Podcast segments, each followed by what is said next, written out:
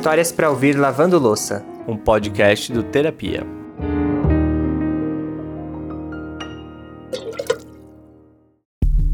Esses dias eu tava lavando louça sozinho em casa, e eu fiquei pensando, se eu pudesse escolher qualquer pessoa para ficar fofocando comigo enquanto eu tô lavando louça, quem seria? é uma baita pergunta, hein? Até porque essa pergunta diz muito sobre quem a gente é, né? E eu gostei bem da ideia. Tô pensando aqui, mas antes eu quero saber de você. Quem foi o sortudo que você escolheu para fofocar? Gente, eu traria pra minha cozinha a Mônica Martelli. Sabe por quê? A gente, eu acho que nós somos tipo almas gêmeas. é que a gente ainda não se conheceu, mas eu e a Mônica tínhamos tudo para ser, tipo, melhores amigos. Tudo que ela fala de relacionamento, eu me identifico, é uma loucura. Eu jamais chutaria esse nome, sabia? Eu acho que você escolheu alguém da música, com certeza. Também, poderia ser. Alguém, alguém poderia ficar cantando no meu ouvido enquanto eu lavo louça. mas aí não é fofoca, pô. Ah, é verdade. Eu escolheria Ana Maria Braga. Eu acho Amei. que ela tem muito cara, sabe de quê? De fofoqueira. E isso não é demérito, tá, gente? Eu amo gente fofoqueira. E ela deve saber uns buchiches muito bom. Não deve? Porque é aquela pessoa que pega, ah, vem cá, vem comer um negocinho, vamos conversar, não sei o quê, e vai lá e descobre um monte de coisa que a gente não fica sabendo. Com certeza, aquele café da manhã ali, várias revelações, achei ousado. Fiquei na dúvida também, quem será que as pessoas que nos ouvem escolheriam, hein? Já sei, vamos abrir uma caixinha lá no Instagram, a gente faz um recorte dessa parte que a gente tá falando aqui, de quem a gente é, escolheria para fofocar. A gente vai abrir uma caixinha no Instagram da gente, lá no arroba Histórias de Terapia e vocês contam pra gente quem vocês gostariam de ficar fofocando enquanto lavam louça, beleza? Combinado? Amei, hoje eu vou passar o dia todo vendo as respostas. Mas antes de ir lá fofocar no Instagram, fica aqui com a gente, porque tá na hora de contar mais uma história que deixa o coração quentinho. Essa é tipo roteiro de novela, tá? A Eveline estava passando por um momento super complicado de saúde quando um amor completamente inesperado apareceu para deixar as coisas mais leves. E nem a distância do Ceará até São Paulo foi capaz de evitar que ela encontrasse o seu companheiro de vida. A gente conversou por um tempo, fazia chamadas de vídeo, ele em São Paulo e eu no Ceará. Eu falei para ele, expliquei toda a minha situação, do que eu tinha passado, né? É, e tudo, falei do meu problema. Eu falei, ó, você não vai me querer, tem toda uma bagagem, tem esse meu, esse meu tratamento, é pra vida toda, você não vai aguentar. Aí ele falou, amor, eu vou, é, vai dar certo. E tá dando certo. Já deu para sentir que vem história aí, né? Então bora para mais uma? Bora que eu amo história de amor. Eu sou o Lucas Galdino. E eu, Alexandre Simone, e esse é o Histórias para Ouvir Lavando Louça. A história da Eveline tem um final feliz, que na verdade não é nem um final, né? É mais um presente feliz, mas nem sempre foi assim. Quatro anos atrás, aos 32 anos, ela começou a ter dores de cabeça muito constantes, mas até então os médicos diziam que era algo normal, né? Uma dor de cabeça rotineira. E que ela não precisaria se preocupar. Até porque a Eveline tinha um histórico super positivo em relação à saúde. Então eles nunca cogitaram que pudesse ser algo maior. Só que em uma dessas crises que ela teve, Finalmente, um médico resolveu investigar mais o que estava acontecendo. Ele pediu um exame que mostrou que ela estava com um nível de creatinina muito baixo. E foi aí que ficou claro que não era uma simples virose, como alguns outros médicos tinham falado. Eu fiz algumas é, exames de imagem e constataram que meus rins estavam com falência, né? Já não estavam funcionando como deveriam. Quando eu descobri, foi um, eu fiquei muito abalada, né? Foi muito duro, entrei em depressão, como toda pessoa que descobre um problema. E foi aí que eu conheci o meu ex-relacionamento, né? É, ele apareceu, eu já estava doente. É, foi um relacionamento bem complicado, bem abusivo, eu diria assim. Foram dois anos muito difíceis, né? É, teve algumas interferências da minha família. É, eu acabei que engravidando dessa pessoa e perdi a criança por conta do meu problema, né? E quando depois que eu perdi o bebê, eu já tinha perdido toda a minha função renal, porque eu ainda convivia, convivia sem a hemodiálise. Mas depois da perca do meu bebê, no final de 2020, eu já não tinha mais função nenhuma. Perdi meu bebê, com 15 dias do aborto, eu entrei para hemodiálise. Passado um mês que eu estava fazendo o tratamento de hemodiálise, né? Ele chegou para mim e simplesmente disse que não ia ficar comigo, que estava cansado, sufocado e eu tudo bem, bola para frente, né? eu percebi que ali eu não estava só. Eu tinha minha família, né? Que sempre, nunca, que nunca iria me abandonar. E eu lembro que a minha depressão piorou. Eu tive que tomar alguns medicamentos, né? Foi uma fase bem difícil. Ter que superar a morte do meu filho e ser abandonada no início do seu tratamento não foi fácil. Mas eu dei esse tempo para mim. Eu tive o luto do relacionamento, né? Eu, não, eu, eu me respeitei acima de tudo. Eu, eu quis viver aquilo para poder entrar em uma nova, em um novo relacionamento. O que normalmente é uma boa escolha, né? Se você não viver esse luto após o término de um relacionamento, a chance de você levar toda uma bagagem para convivência com uma outra pessoa é muito grande, né? E o que aconteceu também foi que três meses depois de terminar essa relação, a Eveline pegou Covid e foi internada. E aí o foco total dela era em ficar bem e voltar para a vida dela. Só que nesse momento, esse tal ex problemático foi até o hospital e quis, porque quis, ficar um tempo lá com ela. Apesar dela estar tá pedindo para ele ir embora. No final, ele ainda pediu para voltar, mas a Eveline foi esperta e disse que não. Essa história já tinha acabado. E dá para dizer que foi uma das melhores decisões que a Eveline tomou na vida, né? Porque passado alguns dias ela teve alta e aí foi que apareceu uma das melhores surpresas que ela já teve na vida dela. Diante de tudo que eu tinha passado, eu confesso que naquele momento eu não queria relacionamento, realmente eu, eu queria paz, né? Eu queria calmaria, mas ele chegou, né? E eu não, eu não sei explicar, foi algo assim que ele tá rindo aqui do meu lado. foi algo muito muito lindo, porque era algo que eu não esperava. Não, nesse momento eu não quero, mas ele chegou e. Eu não sei explicar. Era ele. Ai. Mais do que achar lindo e me derreter, porque é impossível ver essa história e não ficar com aquele sorrisinho bobo, né?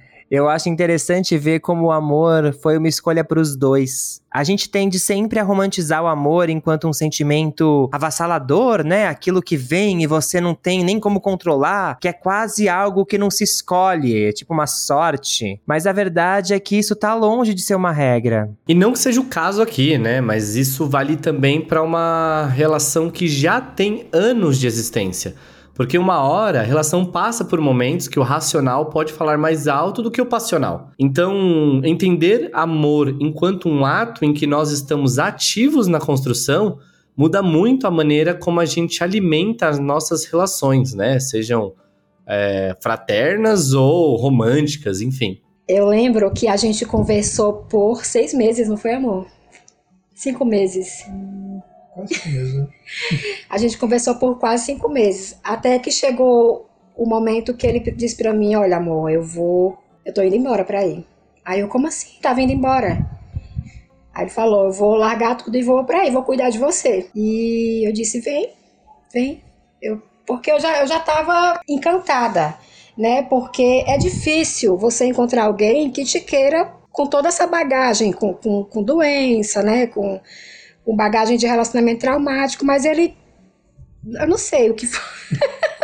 Quando ele falou, quero ir para aí, eu quero cuidar de você, e eu tô largando tudo. Ele largou emprego, ele vendeu mobília, e, sabe, juntou uma grana, comprou a passagem e veio. Hoje os dois já estão há um ano e seis meses juntos e há quatro meses casados no civil. Só que um dos marcos mais importantes dessa relação ainda está por vir. E dá para dizer que já tem até uma data prevista. Daqui sete meses é quando eles completam o ano de casados. E é aí então que o Adriano passa a poder doar legalmente um rim para Eveline. Os processos para esse tipo de operação são bem burocráticos e faz muito sentido ser, né? Uma coisa muito séria mas são só mais um detalhe que os dois vão vencer juntos nessa caminhada. Isso é tão bonito, né? Existe a doação de doador vivo, no caso pode ser um parente ou um cônjuge, e existe a doação de um cadáver, né, de, de um paciente que já teve a morte cerebral decretada e a família aceita que, que a, a equipe médica faça os trâmites para doação. Só que essa forma de doador cadáver, ela é um pouco mais demorada, porque né, as famílias não entendem nem sempre as famílias da, da pessoa que já teve a morte cerebral quer doar, né? E assim, é só uma questão de conscientização, porque assim como eu, que estou aguardando um doador cadáver, né, que é assim que a gente chama, existe muitas outras pessoas, mas nem todo mundo né, tem essa consciência de, de, de deixar o parente fazer a passagem, né, e doar, porque não é só um rim que vai para mim, são vários órgãos, né, geralmente o, o, são dois rins que, que servem para dois pacientes que, assim como eu, precisam, tem uma questão, são, são várias coisas. E eu cheguei a essa conclusão com meu esposo por conta da demora, porque infelizmente aqui no Brasil ainda demora muito a questão de, de, de esperar um transplante por doador que você não conhece. Então, assim, a gente está aguardando fazer um ano de casado para ele poder entrar é, na fila para poder me doar o, o rim dele. Né? A gente já conversou, já entrou no acordo, mas tem todo esse tempo de que tem que esperar. E faltam só sete meses. é muito forte, né? Pensar que o Adriano vai conseguir ajudar a Eveline nessa situação tão complicada e literalmente doando um pedacinho dele para ela. E, de novo, a ideia nunca é romantizar o amor, porque a gente sabe que amar não é sinônimo de sacrifício, mas é lindo ver essa cumplicidade que eles encontraram e hum, esse amor tão sincero, tão genuíno. Além do que, eu acho que um dos nossos maiores sofrimentos quando alguém que a gente ama tem um problema de saúde é que a gente fica meio impotente, né? Porque a gente não tem a cura para aquilo, né? A gente não consegue resolver aquele problema. E nesse caso, o Adriano ele pode ajudar a Eveline a ficar bem então é até um motivo de alegria para eles pensarem que existe uma solução e ela tá mais perto do que se pode pensar, né? Eu acho que eu já ouvi muita história de amor bonita. De tantas, essa, essa coisa de você do, se doar, né? E doar um órgão para alguém, eu acho que é uma das, das mais lindas que eu já ouvi. Eu, eu disse, amor, eu aceito. Você sabe que tem toda uma questão de um tempo de espera é, tem todo um, um é, um, é uma cirurgia de risco, mas ele falou: olha, eu tô aqui e eu posso te doar esse rim. E eu aceito de coração. aceito. É dado de coração, né, amor? Lógico. Gente, eu amo ouvir histórias de amor aqui, sabia? Hoje é todo mundo lavando louça assim, tipo. Ai. eu acho linda essa história porque ela não começa com o rim, né? É, eles se conhecem, se encantam, vivem um amor, uma paixão, nem a distância não tem nenhum empecilho, e de repente desse amor vem uma solução, né? Que a Eveline estava precisando. Até um coração gelado como eu conseguiu ficar emocionado com essa história. Tô brincando, gente. Eu acho que eles tinham que se encontrar, mas entende? Não é pelo rim, sabe? É para viver esse amor. E aí, enfim, o universo cuidou. E amor é cuidado, né? Então, isso, o rim, no caso, é, a doação, é só a sintetização de tudo do que realmente é o amor, né? É cuidar, é querer bem. Então, acho que é um exercício muito nobre do Adriano, né? É muito bonito ver, ver e ouvir essa história. Queria deixar aqui o meu abraço a esse casal lindo e que plantou a sementinha que dá esperança mais uma vez no Histórias para Ouvir Lavando Louça. É nessa vibe de paixão no ar que eu te pergunto, e aí, lavou louça hoje?